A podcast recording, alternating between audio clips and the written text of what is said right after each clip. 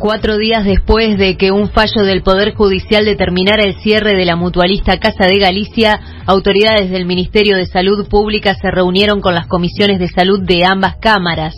Según informaron, las mutualistas que tengan más de 100.000 usuarios no podrán recibir a sus afiliados. Además, se advirtió que Casa de Galicia no quedaría toda en manos del sector público, aunque hace sí recibirá parte de sus socios.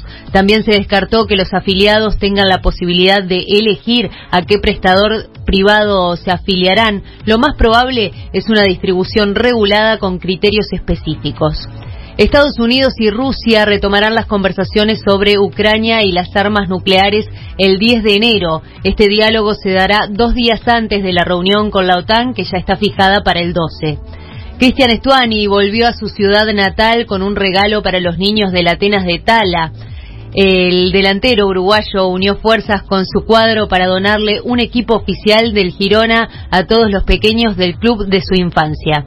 En este momento hay 19 grados, cielo algo nuboso, se espera una mínima de 15 y una máxima de 33, humedad 77%.